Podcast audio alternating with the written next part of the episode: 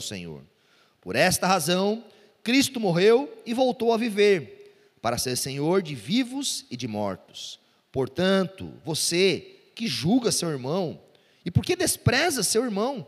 Pois todos compareceremos diante do tribunal de Deus, porque está escrito: Por mim mesmo jurei, diz o Senhor, diante de mim todo joelho se dobrará, e toda língua confessará que sou Deus. Assim, cada um de nós prestará contas de si mesmo a Deus. Feche teus olhos mais uma vez, vamos orar. Ó Deus, obrigado por essa manhã, obrigado pelo privilégio, pela oportunidade que mais uma vez o Senhor nos dá de nos reunirmos como igreja, de encontrarmos nossos amigos, de estar junto aos nossos familiares e aos nossos irmãos da fé. Obrigado, Pai, pelo tempo de louvor, por tudo aquilo que o Senhor já nos ministrou. Fala conosco mediante esse texto. Ajuda-nos, Pai, a sermos humildes, a sermos sensatos. Arranca de nós, Pai, qualquer tipo de orgulho, de convicção equivocada, que possamos ter um bom relacionamento com os nossos irmãos da fé. Sejam eles, Pai, da nossa denominação ou de outras denominações. Guarda, Senhor, e nos dá sabedoria para que vivamos conforme a tua vontade, para a tua honra e para a tua glória, que nós oramos no nome santo de Jesus. Amém e amém. Eu quero retornar a umas seis semanas atrás, quando a gente fez um panorama do livro de Romanos. Porque talvez, olhando esse panorama e o contexto do livro de Romanos, vai nos dar uma boa, um bom discernimento acerca do que Paulo está tratando. Primeira coisa que eu quero lembrá-los: Paulo nunca tinha ido à igreja de Roma, ok? Paulo não conhecia a totalidade da igreja de Roma. Obviamente, ouviu falar, sabia que se reuniam pessoas lá, chegou informações até eles. Mas quando você lê a carta aos Romanos, você vai perceber que, diferente da carta, por exemplo, aos Gálatas, da carta aos Coríntios, que Paulo está respondendo a situações específicas que ele ouviu de alguém, que chegou cartas a ele, relatos a ele. Não é o que está acontecendo em Roma, ok? Não havia comunicação de problemas ou dificuldades que Paulo está abordando especificamente, como por exemplo ele responde aos coríntios, que havia dificuldades dentro da igreja e ele fala como tratá-las. A carta aos Gálatas também traz esse quesito. Paulo recebe informação que os Gálatas estavam se voltando, caindo do Evangelho, se voltando a outras práticas. E Paulo fala a ele: ó oh, Gálatas insensatos, quem os enfeitiçou? A carta aos Romanos, ela é um tratado teológico, do capítulo 1 ao 11, e agora com formas práticas de atuação naquela igreja. Esse tema que Paulo vai abordar agora, esse problema sobre comida, sobre data, sobre relacionamentos entre irmãos da fé, entre crentes, que alguns criam de uma forma nesses pontos, outros criam de outras. Isso era comum no primeiro século. Aliás, se você lê a carta de Paulo aos Coríntios, a primeira carta, no capítulo 8, 9 e 10, Paulo já vai abordar esse tema de uma forma até um pouco mais específica porque Paulo havia recebido informações do que estava acontecendo em Corinto. Aqui o apóstolo Paulo vai abordar um tema tradicional do primeiro século. Qual era o tema tradicional do primeiro século dentro da igreja cristã? O relacionamento entre os judeus convertidos e os gentios convertidos. Pessoas que vinham de duas culturas totalmente distintas que haviam sido ensinados, que haviam aprendido dos seus pais, que haviam vivido, presta atenção, às vezes anos, 10, 20, 30, 40, 50 anos, de uma forma, e agora se converteram, e agora receberam o evangelho da graça de Deus, e agora tiveram os seus pecados perdoados, tiveram as suas enfermidades saradas, mas também tiveram, por vezes, a religiosidade e o paganismo deixado de lado. Mas essas coisas estavam na sua cultura, estavam no seu dia a dia, estavam na sua forma de ver e enxergar o mundo. E ambos agora, que antes eram distintos, Deus os tornou um em Cristo Jesus. E agora eles precisavam viver juntos. Essa é a realidade. Ok, pastor, entendi parte desse contexto, mas o que isso tem a ver conosco? 2023, galera aqui de Belo Horizonte, Contagem, Sabará, outras cidades aqui, Ribeirão das Neves. O que isso tem a ver conosco? Nós somos pessoas distintas. Se nós dessemos a oportunidade de separar aqui dez pessoas da igreja e cada um falasse acerca dos seus valores, da sua cultura, da onde se converteu, do que crê em alguns pontos, meu irmão, talvez nós nos surpreenderíamos de tamanha diversidade de pensamento, de cultura, de valores que há entre nós. E isso é uma dificuldade, mas também é uma beleza. Deus nos chamou para vivermos em unidade, mesmo em meio a essa diversidade de pensamentos, de história, de cultura, de vida. E esse é um desafio. Um desafio que Paulo, que Pedro, que o próprio Cristo lidou no primeiro século. Um desafio de fazer pessoas distintas viverem juntas e crerem e amarem uns aos outros. Os dois pontos de maiores discussões nesse primeiro século era o quê? Comida e bebida e as datas. Tanto para o judeu quanto para o gentil, a comida se tornou um problema. Por quê? Porque o judeu carregava em si a lei cerimonial. Você vai ter lá em Levítico 11, por exemplo. Levítico 11 tem uma série de leis acerca da comida. A gente lembra sempre da carne de porco, mas o judeu não comia diversas outras coisas. Por exemplo, o judeu não comia crustáceos, camarão, essas coisas. Tão boas, não é verdade?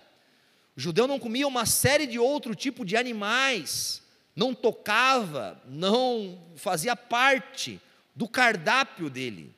Não era só a costelinha de porco, não era só o torresmo, era uma série de outras coisas que eles se abstinham. Essas leis cerimoniais, quando nós olhamos para o Evangelho e para a nova aliança, nós vamos ver que elas foram todas cumpridas em Cristo. O próprio Jesus e os apóstolos vão proferir palavras como essa, dizendo que tudo me é permitido, mas nem tudo me convém, então todas as coisas lhes são lícitas. Nós vamos ver, por exemplo, Pedro, após a morte de Cristo, tendo uma visão, e veio um lençol sobre ele, e animais impuros, ele não queria tocar, e a, e a visão dizia: olha, mata e coma. E Pedro, não, nunca toquei nisso. E aí Deus está mudando a mente dele, não só a respeito dos animais, mas a respeito do que o Senhor está fazendo agora. E muitos desses judeus se integravam no cristianismo, na igreja cristã, e traziam consigo essas práticas. E eles não comiam. E isso era um problema, porque o gentil meu irmão, a carne de porco era uma iguaria nesse período. O mais, e você sabe que isso até hoje, por exemplo, um dos animais mais fáceis de você cuidar, criar, é o porco. Ele come de tudo, ele cresce em qualquer lugar, ele sobrevive em várias circunstâncias, diferente de outros animais. Então era muito comum, muito comum. E esses judeus tinham esse problema. Mas temos também os gentios, que talvez você fale assim, ah, pastor, o gentil comia de tudo. É verdade, o gentil, tipo nós. O que botasse na mesa, nós comíamos. Mas os gentios, da mesma forma que os judeus, tinham uma situação. Havia uma cultura pagã, não só em Roma, mas em Corinto, em Éfaso, em diversas outras cidades, que atribuía aos festivais pagãos diversos sacrifícios. E para onde ia essa carne? O que as pessoas faziam com as dezenas, centenas e talvez milhares de sacrifícios que eram feitos continuamente dentro daquela tradição deles? Sabe para onde elas iam? Ali para o BH, na brincadeira. Iam para os mercados locais, iam para o cotidiano da vida. Porque muito dessa carne que não era consumida, elas eram vendidas no mercado local. Ao ponto que os gentios agora que se converteram e estão então fugindo do paganismo, porque eles entenderam que comer carne sacrificada a ídolos era errado. Muitos, num ato, se abstinham ao ponto do texto nos dizer que eles só comiam vegetais. Eles não eram não eram pessoas que só comiam vegetais porque tinham um tipo social ou queriam né, viver algo vegetariano. Não, vegano, não era sobre isso. É porque havia esse risco eminente de você ir no mercado, de você ir nessas feiras, pequenas feiras locais que tinham, e você só encontrar carne sacrificada. Só encontrar carne que havia sido consagrada aos ídolos. E esse era um problema, tanto do gentil quanto do judeu. Da mesma forma, o texto vai nos narrar das datas.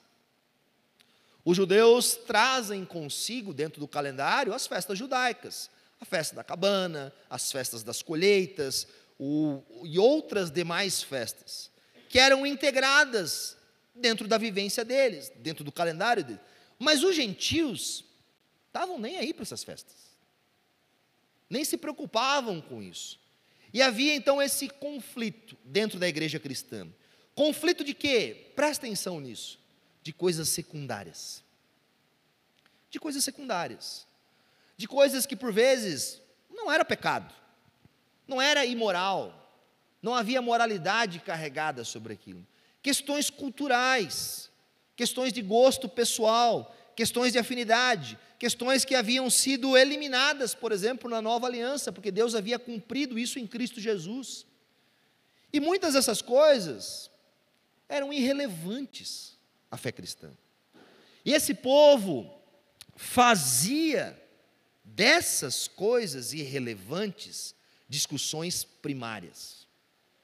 Pastor, isso acontece nos nossos dias? Oh, quanto? Quantos de nós, eu, você, nos, nos iramos, gastamos tempo em coisas secundárias, que não carregam em si moralidade que não são primárias à fé cristã. Deixa eu repetir, nós não estamos falando aqui de pecados, de heresias, amém? Não é sobre isso. Paulo não está dizendo que não tinha que combater heresia, que não tinha que confrontar pecado. Não é isso que o texto está falando. Não é aqui algo, está tudo liberado e vida que segue, não. Mas são coisas que não carregavam em si moralidade. Quer um exemplo? Cor da igreja. A cor da igreja não carrega moralidade em si. Ela não tem caráter. Ela não é errado ou deixa de ser errado. Alguns podem gostar e outros não. Roupas. Obviamente que algumas vestimentas né, devem ser proibidas, tipo maiô no culto, amém? Mas em outros sentidos, cara, não carrega em si moralidade. E quantas e quantas e quantas vezes nós, como igreja cristã, estamos gastando tempo, demandando tempo em coisas que são secundárias. As maiores brigas nas redes sociais, na internet, entre os próprios crentes, não estão relacionadas a coisas primárias na fé, aos fundamentos da fé cristã. Por vezes estão relacionadas a gostos pessoais, a desejos, a forma, ao que uma denominação faz de um jeito e outra denominação faz do outro. Ok, Dentro disso a gente deve ter o quê? Respeito. Mas dentro disso a gente deve olhar para esse texto bíblico e observar o que o texto bíblico nos orienta acerca disso. Como identificar as coisas primárias que devem devem ter de nós o nosso coração? Devem ter de nós o nosso esforço.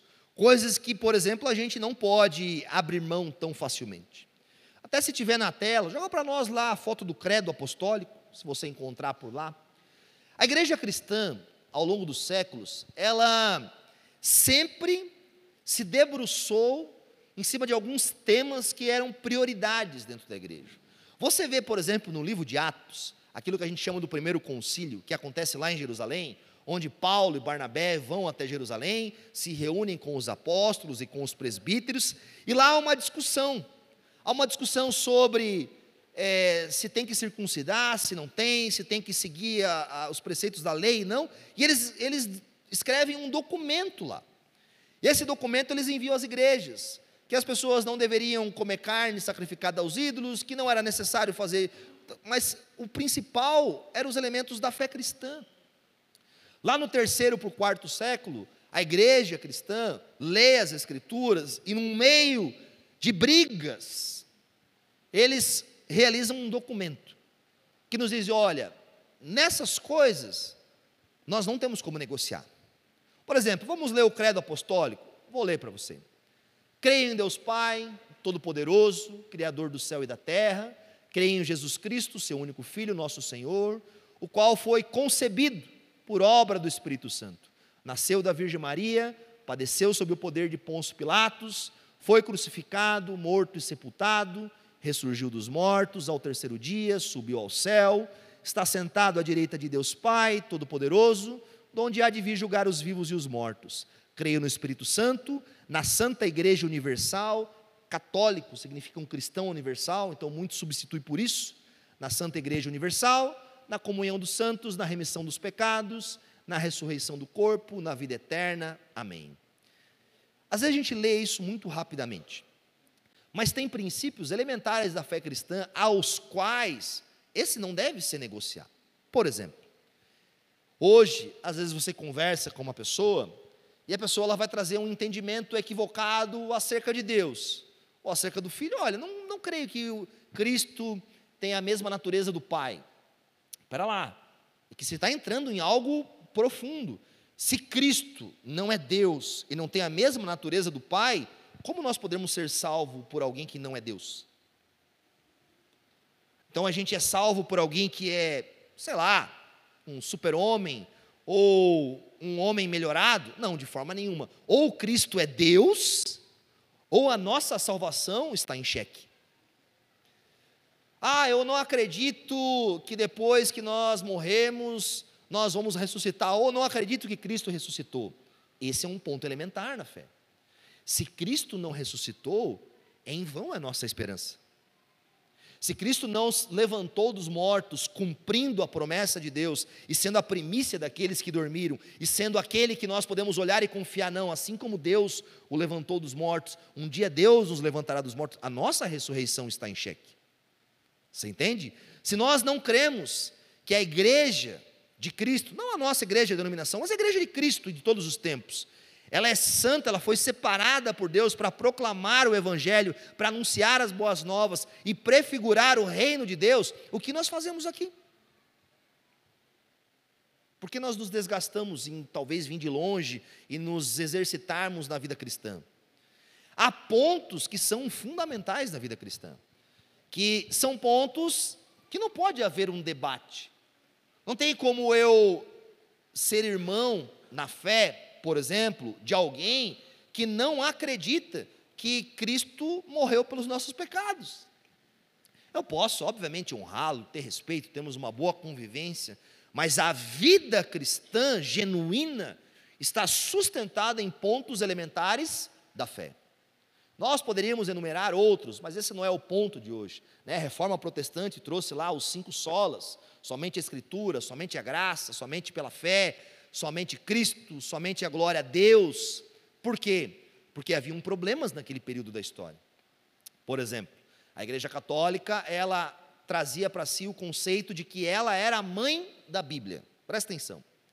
Parece são muito simples, ah, a mãe da Bíblia. O ato de ela trazer para si a questão de ser a mãe da Bíblia, ela interpretava a Bíblia como ela desejava, e os escritos papais eram o mesmo pé de igualdade. Na reforma protestante, Lutero, ao declarar somente a Escritura, ele inverte a sentença. Ele fala que a Bíblia é a mãe da igreja. Sendo a Bíblia a mãe da igreja, ela é a nossa regra de fé e prática. Ela é inerrante, ela é infalível, ela é o que nos diz como nós devemos fazer ou não. Esse é um ponto elementar da fé. Por exemplo, uma pessoa que olha para a Escritura Sagrada e não tem apreço por ela. Fala, oh, isso aqui foi escrito por homens, tem erros aqui, não fala as coisas que são concretas, ela se distorce. Meu irmão, é, é um problema. É um problema. Mas voltando ao texto, Paulo não está tratando dessas coisas. Amém? Paulo não está falando sobre isso. Paulo está falando de comida e de bebida. Paulo está falando que o povo de Deus, os crentes, os crentes, esse texto é um texto para os irmãos na fé, para aqueles que se relacionavam entre si. Que dentro desse povo de Deus havia alguns que eram fortes e havia alguns que eram fracos. Aliás, o próprio apóstolo Paulo, se você lá ler o capítulo 15, verso 1, Paulo menciona a si mesmo como alguém sendo forte na fé. Ele fala: Nós que somos fortes, devemos suportar as fraquezas dos outros. Qual era a distinção entre os fortes e os fracos? Qual era o problema entre os fortes e os fracos? Capítulo 14, verso 1 fala: aceitem o que é fraco na fé, sem discutir assuntos controvertidos. Os fortes, aqueles que estavam convictos da sua crença, sabe, não estavam ligados a assuntos místicos, dúbios, sem relevância. Eles deveriam, ao invés de desprezar, de ridicularizar, de zombar daqueles que criam distinto deles nesses pontos, aceitarem eles, ser paciente com eles, ensinar a eles. E lá na frente, no que nós vamos falar na semana que vem, se necessário, por amor ao meu irmão, me abster da minha liberdade para não escandalizar o meu irmão. Era uma, uma percepção totalmente contraditória que aquele povo tinha. Dentro da cultura, os romanos, eles achavam que os judeus eram preguiçosos. Por quê? Porque os judeus não trabalhavam no sábado. Os judeus paravam tudo no sábado. Não faziam praticamente nada. Mal levavam o seu corpo para cima e para baixo. E os romanos olhavam para isso e falavam assim: esse povo é louco. Desprezavam, ridicularizavam ele. Os próprios judeus também eram ridicularizados por outras coisas. O judeu, ele era um povo separatista. Ele não entrava na casa do gentil, ele não comia da comida dos outros. Imagina nós, vamos aplicar isso para o nosso dia. Imagine em meio ao nosso povo, a nós que somos igreja, alguns irmãos não quisessem sentar junto conosco, não quisessem tomar do mesmo café que nós tomamos, não nos cumprimentar no culto. Como que nós olharíamos para esse povo? Ele sentado aqui no canto. Mas essa era uma questão da tradição judaica.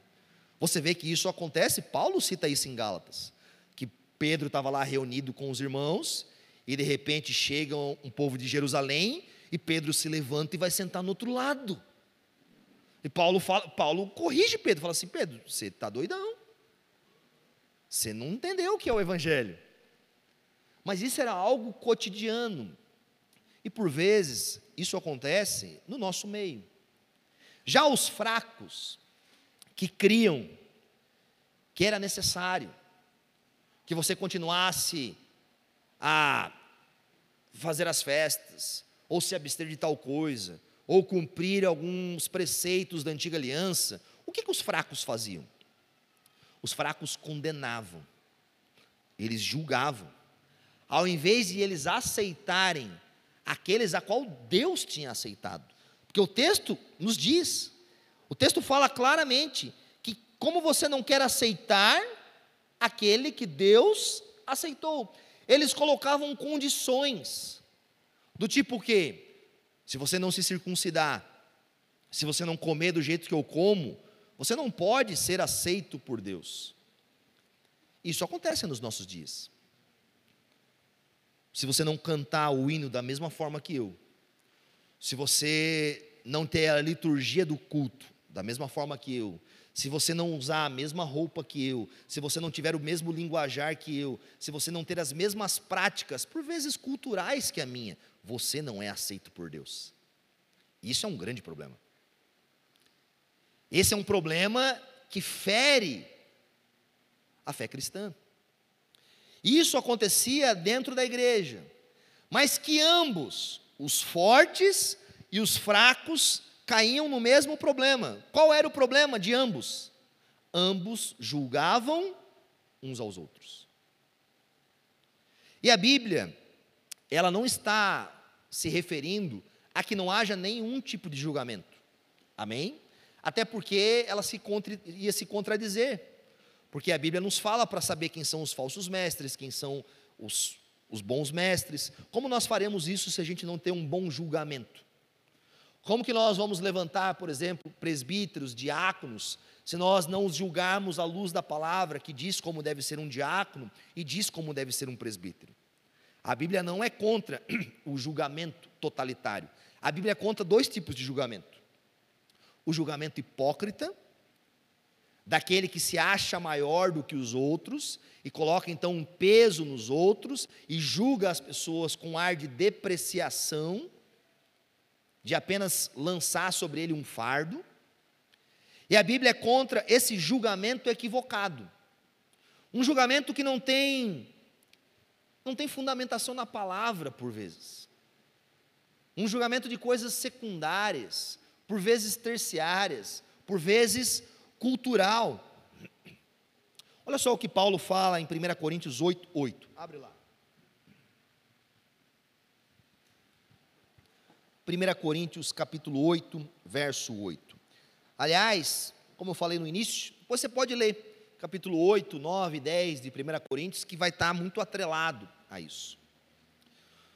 Os fracos condenavam as pessoas, porque eles não tinham a mesma dieta alimentar que eles. Assim como nos nossos dias, pessoas condenam outras pessoas porque não têm as mesmas características culturais, porque não cantam da mesma forma, porque não se vestem do mesmo sentido. Paulo diz assim: a comida porém não nos torna aceitáveis diante de Deus. Não seremos piores se não comermos, nem melhores se comermos. E voltando para o livro de Romanos, o texto nos fala algo extremamente necessário. No verso 4 do capítulo 14: Quem é você para julgar o servo alheio? Nós devemos ter essa percepção. Nós não somos Senhor. Amém, igreja? Nós não somos. Nós não somos senhor sobre a vida do nosso irmão. Nós não sabemos o que é certo, o que é errado, errado em todas as circunstâncias debaixo do céu. Nós somos limitados. Nós somos servos como o nosso irmão. Quando você volta um pouquinho no verso 3, o texto vai dizer para nós: aquele que come de tudo não deve desprezar o que não come. E aquele que não come não deve condenar aquele que come, pois Deus o aceitou. Deus o aceitou. Aliás, a Bíblia nos fala que somente Deus conhece aquele em que lhes pertence. E essa deve ser uma percepção nossa do dia a dia. Por quê? Porque é natural e é comum que haja distinção na forma de atuar na igreja de Cristo que haja métodos distintos, formas distintas, que não necessariamente são heresias ou pecado, mas que dentro da igreja cristã há uma certa liberdade dentro disso. Vamos colocar alguns exemplos práticos do nosso dia a dia. É muito comum, às vezes, utilizar óleos, sal e algumas outras coisas dentro da liturgia, dentro do. Irmão, eu tenho respeito quanto isso. Quer jogar o óleo? Joga o óleo, passa o óleo. Depois eu vou ter que lavar, vai dar dificuldade mesmo. Mas é uma questão, por vezes, de um entendimento de um irmão e de outro. Não é porque o irmão realiza dessa forma que eu devo julgá-lo, condená-lo, ridicularizá-lo. Eu devo o quê? Respeitá-lo. Porque nós estamos debaixo do mesmo Senhor. Amém? Mas da mesma forma, Aquele que pratica esse tipo de situação também deve respeitar aquele que não pratica, porque o contrário também acontece. Quer um exemplo nosso? Né, o nome da nossa igreja. Meu irmão, né, você riu, né? Eu sei disso. Onde é que você congrega? Onda, onda o quê? A igreja lá, eu passava lá, achava que era um crossfit. Eu escuto isso direto. Não era uma academia lá, não era uma balada. Ok, né? era, antigamente era mesmo, agora não é mais. Há dificuldade, tanto para um lado quanto para o outro. E nós devemos ter o quê? Bom senso, sabedoria. Nós devemos entender que ambos somos um, Cristo Jesus. E glória a Deus por isso. Isso não deve ser para nós um motivo de discórdia. Como lidar com essa situação? Sabe como é que o apóstolo Paulo trata isso? No capítulo 5, perdão, no capítulo 14, verso 5, no finalzinho do verso, ele diz algo muito importante. Cada um deve estar plenamente convicto em sua própria mente. Meu irmão, esteja convicto do que você crê. Amém? Tenha, tenha convicção. Saiba como é a sua fé. Tenha segurança na sua fé, tenha tranquilidade, tenha convicção na sua mente. Porque se você querer transformar a sua vida, a sua fé, a sua forma de pensar sobre o que os outros falam, meu irmão, você vai viver num mundo instável. Porque muitas pessoas vão pensar totalmente distinta de você, e você hoje vai para cá, e uma pessoa vai falar que é assim, e você vai para lá, e outra pessoa vai assim, e você vive nessa insegurança. Tenha convicção, conheça as Escrituras. Sabe, olhe para os pontos fundamentais da fé, esteja muito bem esclarecido sobre isso. Isso é tão importante. Isso é muito importante. Por quê? Porque quando a gente entra em discussões, em assuntos controvertidos, a pessoa que por vezes vai discutir com você, ela não quer ser convencida. Não é verdade? Ela não quer. Você olha para as redes sociais, tu acha que aqueles irmãos que ficam lá se degladiando, mandando vídeo, fazendo publicações e respondendo e respondendo e respondendo, tu acha que eles querem ser convencidos por alguma coisa? Eles querem é sangue. Eles querem convencer os outros. Às vezes a gente olha nas redes sociais cristãs, um pastor faz um vídeo, aí outro faz um vídeo para responder, aí outro faz um vídeo para responder, aí fica nesse looping infinito, cara. E a gente muitas vezes perdendo tempo com coisas secundárias. Sabe, tenha convicção do que você crê. Qual é a principal diferença entre os fortes e entre os fracos?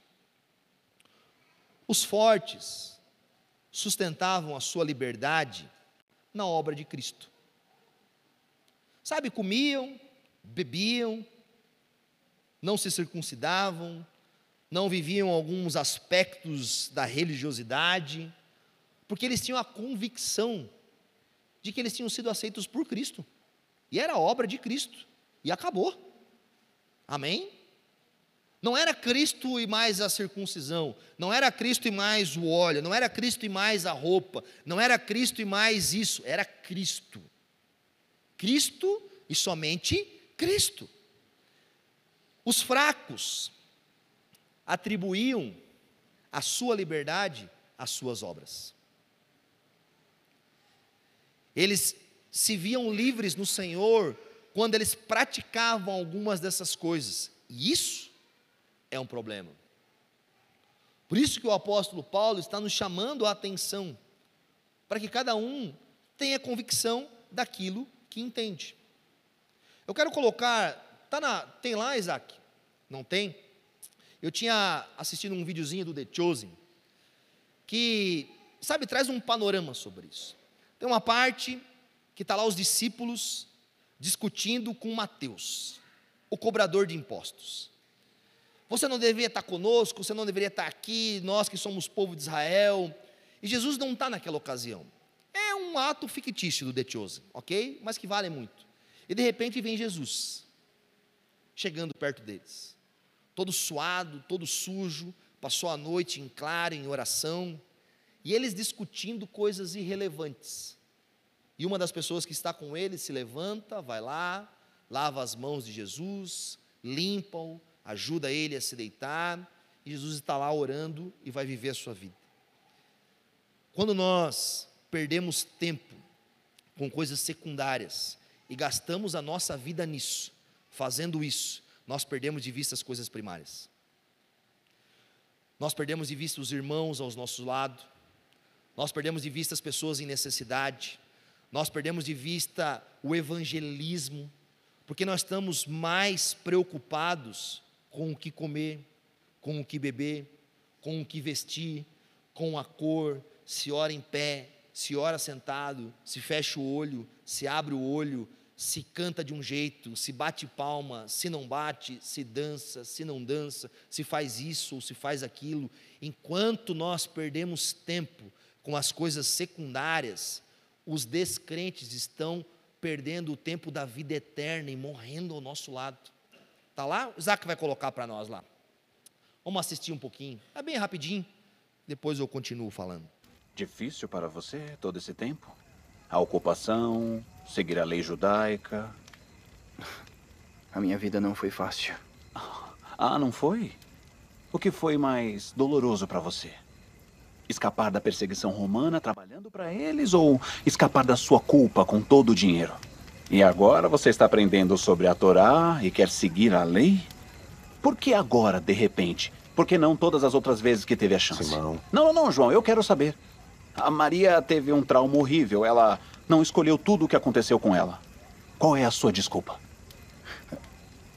O que você quer que eu diga? Eu não sei o que você quer de mim. Desculpas. O quê? Ele não estava errado. Ele podia ser mais gentil sobre isso, mas. Você escolheu trabalhar para eles.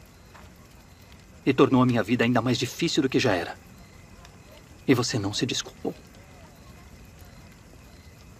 Não, não, não, não diga nada. Eu não quero que você se desculpe. Não importa. De que vai adiantar ouvir ele pedir desculpas? Eu não vou perdoar mesmo.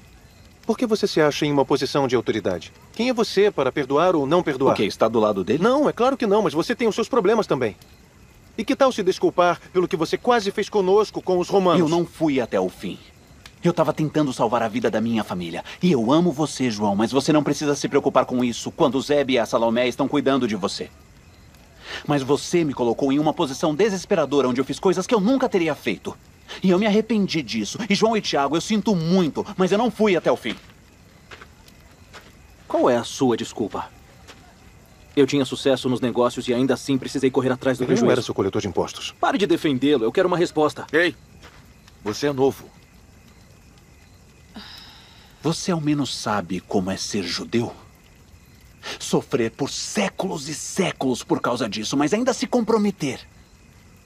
Para proteger a nossa herança, embora nunca pare de ser dolorosa, porque o único conforto que temos é saber que estamos todos juntos nisso. Que estamos todos sofrendo juntos. Mas se esperarmos um pouco mais, se aguentarmos só um pouquinho mais, seremos resgatados, porque fomos escolhidos todos nós. E você traiu isso. Você cuspiu nisso. E eu não vou perdoar isso. Eu nunca vou perdoar isso. Já chega. Você disse o que precisava dizer. Sente-se, Simão. Senta você primeiro.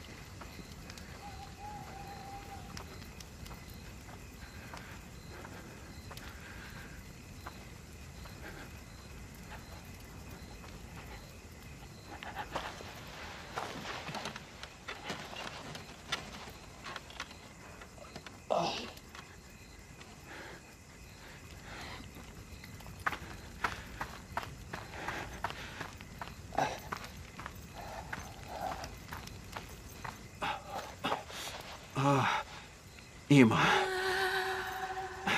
Obrigado.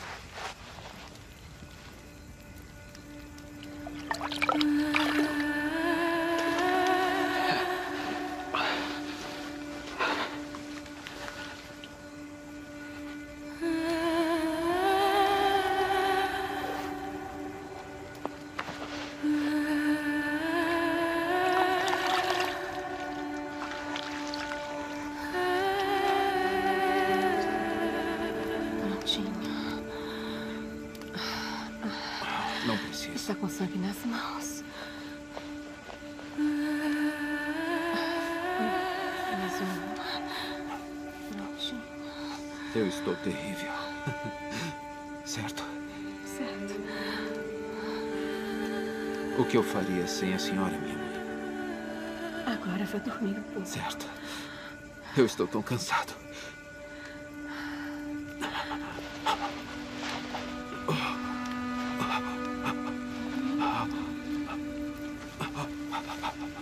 Bendito és tu, Senhor nosso Deus, Rei do universo, que fazes cair o sono sobre os meus olhos e a sonolência sobre as minhas pálpebras. Seja a tua vontade, Senhor, meu Deus. Até aí tá bom. E Deus de meus antepassados. O que a gente percebe nisso? Sabe, eu olho por vezes para a vida cristã e eu vejo tanta gente, sabe, querendo culpar o outro, brigar com o outro, acusar o outro, esperar que o outro se desculpe, esperar que o outro se retrate, esperar que o outro faça todas as coisas, enquanto as pessoas ao nosso redor cara, estão precisando ser cuidadas, estão precisando ser amadas, estão precisando ser purificadas, precisando ser cuidadas por nós. E o ato de nós vivermos o tempo todo nos degladiando em coisas tão desnecessárias, nos perde de vista as coisas necessárias. Meu irmão, eu sei o quanto é importante a teologia. Eu sei o quanto é importante ter uma boa fé sustentada. Mas se essa sua boa teologia e boa fé sustentada fechou os teus olhos para os incrédulos, para os necessitados, a tua teologia não vale de nada. Porque a teologia que não é aplicada ao cuidado do próximo e ao amor aos irmãos é uma teologia falha. Porque ela só tem doutrina, ela não tem prática. Por vezes eu vejo pessoas tão inflamadas em coisas tão desnecessárias que elas não conseguem mais nem ter as suas práticas devocionais. Elas não conseguem mais ter prazer no ler as escrituras, não conseguem mais ter prazer na oração, não conseguem mais ver as coisas simples da fé com alegria e prazer. Por quê? Porque foram inflamados e incendiados por coisas as quais a Escritura não nos chama a sermos inflamados e incendiados. Nós devemos olhar porque a Bíblia nos fala e lembrar que, olha o verso 7.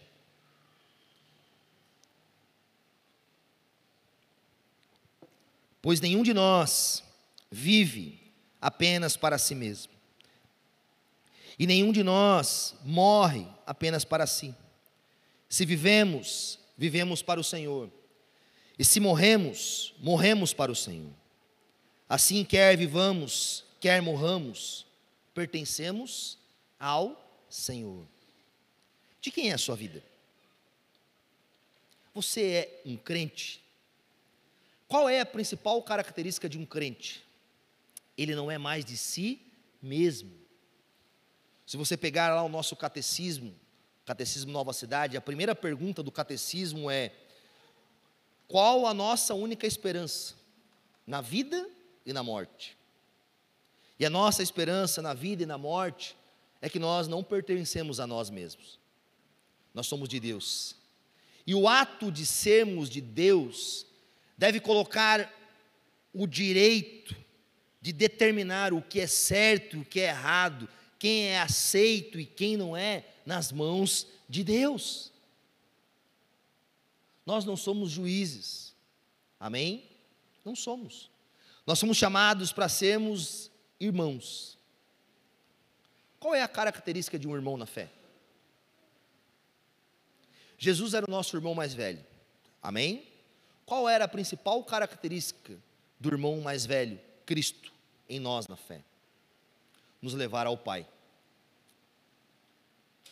O irmão mais velho que veio até o nosso encontro, ele nos amou e entregou a vida dele por nós, para que nós fôssemos ao Pai, para que nós conhecêssemos o Pai, para que nós adorássemos o Pai, para que nós tivéssemos vida e pudéssemos viver junto ao Pai. Qual é a sua característica junto aos seus irmãos na fé? Ou qual deveria ser a nosso principal propósito junto aos nossos irmãos na fé? Discutir nas redes sociais, criar um perfil falso para ficar degladiando, ficar em site de fofocas ou ficar debatendo coisas que não são elementares na fé. Meu irmão, joga isso fora. Se nós somos irmãos e se nós nos consideramos fortes na fé, a nossa principal característica é ensinar os nossos irmãos mais novos, é levá-los até Jesus, é lavar os pés deles, é amá-los, é cuidar deles. Por quê? Porque isso os levará ao Pai. Quando nós proclamarmos o Evangelho e quando nós praticarmos os frutos do Evangelho. Feche teus olhos no seu lugar.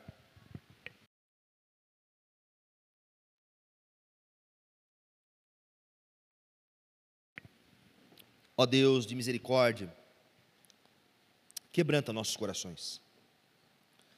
Arranca de nós a religiosidade. Arranca de nós o orgulho. Arranca de nós a soberba. De nos acharmos melhores de que irmãos X ou Y. De acharmos melhores porque não praticamos algumas coisas. Livra-nos disso. Leva-nos, Pai, a sermos humildes.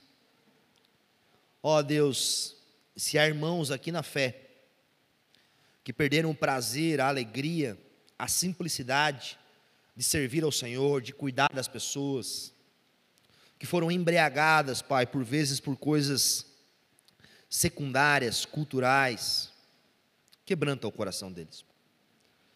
Que nós não tenhamos os nossos olhos tampados, Pai, por meio dessas coisas, ao ponto de perdermos a virtude de amarmos e ensinarmos os irmãos ao nosso redor.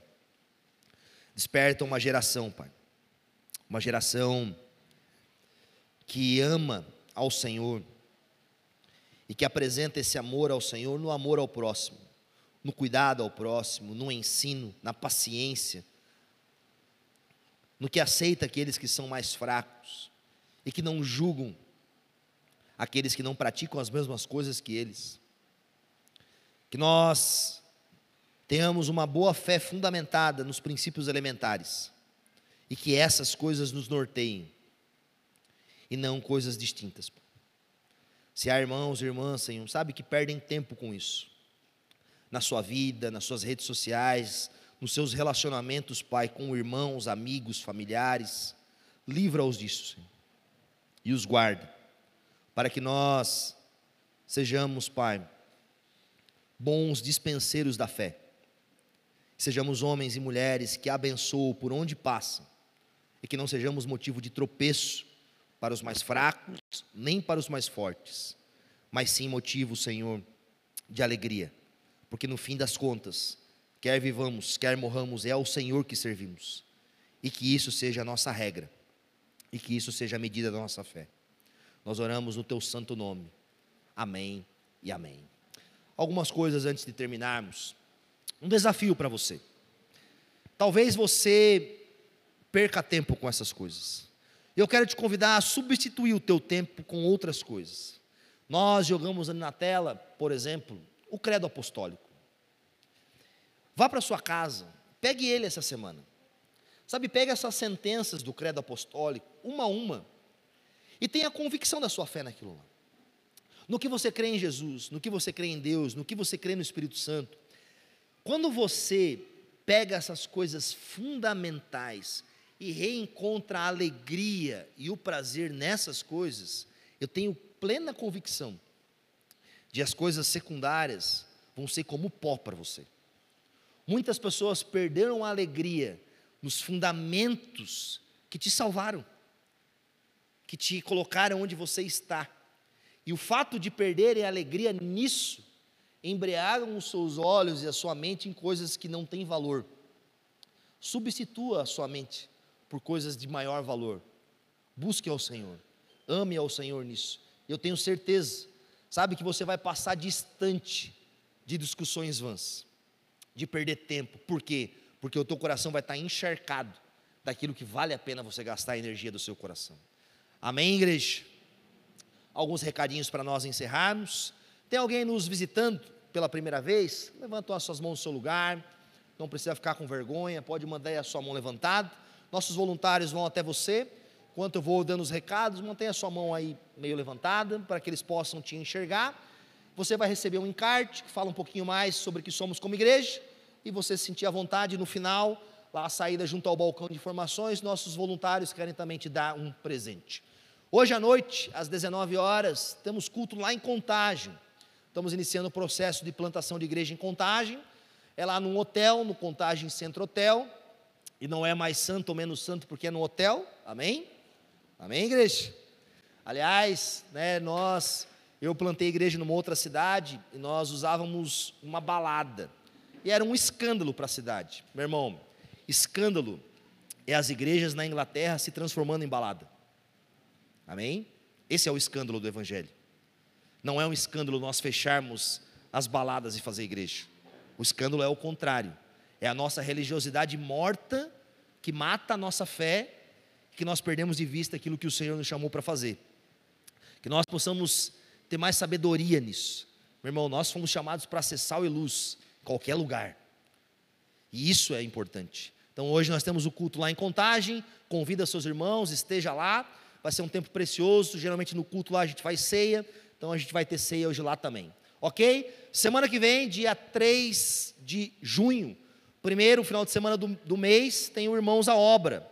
Então, quero convidá-los. Aliás, semana que vem, a gente vai estar pintando as salas novas do Kinder. Talvez você ainda não viu, depois você pode sair aqui pela portaria, entra lá, dá uma olhada como está. Essa semana vai terminar a elétrica e o forro, e a pintura vai ser por nossa conta. Semana que vem a gente vai também remover essa cera aqui do espaço, vamos aplicar um produto, vamos raspar, então homens com bastante força, venham aqui para me ajudar, não me deixem sozinhos aqui, amém? Eu fico triste, às vezes eu fico chamando, eu falo, amor, tenho vergonha de chamar as pessoas. Mas ela fala, tem que chamar. Então eu vou continuar chamando toda semana. Semana que vem a gente vai estar aqui, beleza? E por fim, você está conhecendo a igreja, você está aqui participando, quer se tornar membro, o processo é o familiarizando. Sábado que vem às 15 horas, temos aqui mais uma turma do familiarizando. Você quer participar, procure os nossos voluntários, deixe o seu nome lá. Fica de pé, vamos encerrar esse tempo. Olha aí para o seu irmão do seu lado, Fala assim: Ó, oh, meu irmão fraco, vou te aceitar na fé. Ô, meu irmão forte, me aceita na fé. Me aceita, porque Deus me aceitou. Amém? Se Deus nos aceitou, quem somos nós para não aceitarmos os nossos irmãos? Né? Você que aceitou o seu irmão, convida ele para almoçar na sua casa hoje, outra glória, né? Leva ele lá, dá um abraço nele. Amém. Vamos orar juntos e continue orando pela voz do pastor, amém? Vou tomar um mel agora em casa, um chá, porque hoje à noite tem mais. Geralmente lá em Contagem eu prego umas duas horas, que é um culto no mês só, então eu estendo, né? Mas Deus vai dar misericórdia. Ó Deus, obrigado por essa, por essa manhã tão preciosa. Obrigado, Pai, por esse texto. Senhor, nós somos tendenciosos a cair nisso, seja para um lado, seja para o outro que nós não percamos de vista o mais importante, que é amarmos o Senhor e amarmos o nosso próximo.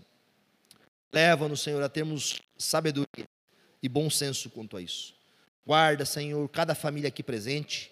Abençoa, Pai, que o Senhor os leve com a tua graça e com a tua paz. Que o Senhor levante, Pai, homens e mulheres convictos da sua fé, para que nós possamos proclamar a Ti em todos os lugares. Obrigado por esse culto e por esse tempo juntos. No nome santo de Jesus. Amém e amém. Deus os abençoe, tamo junto e até mais.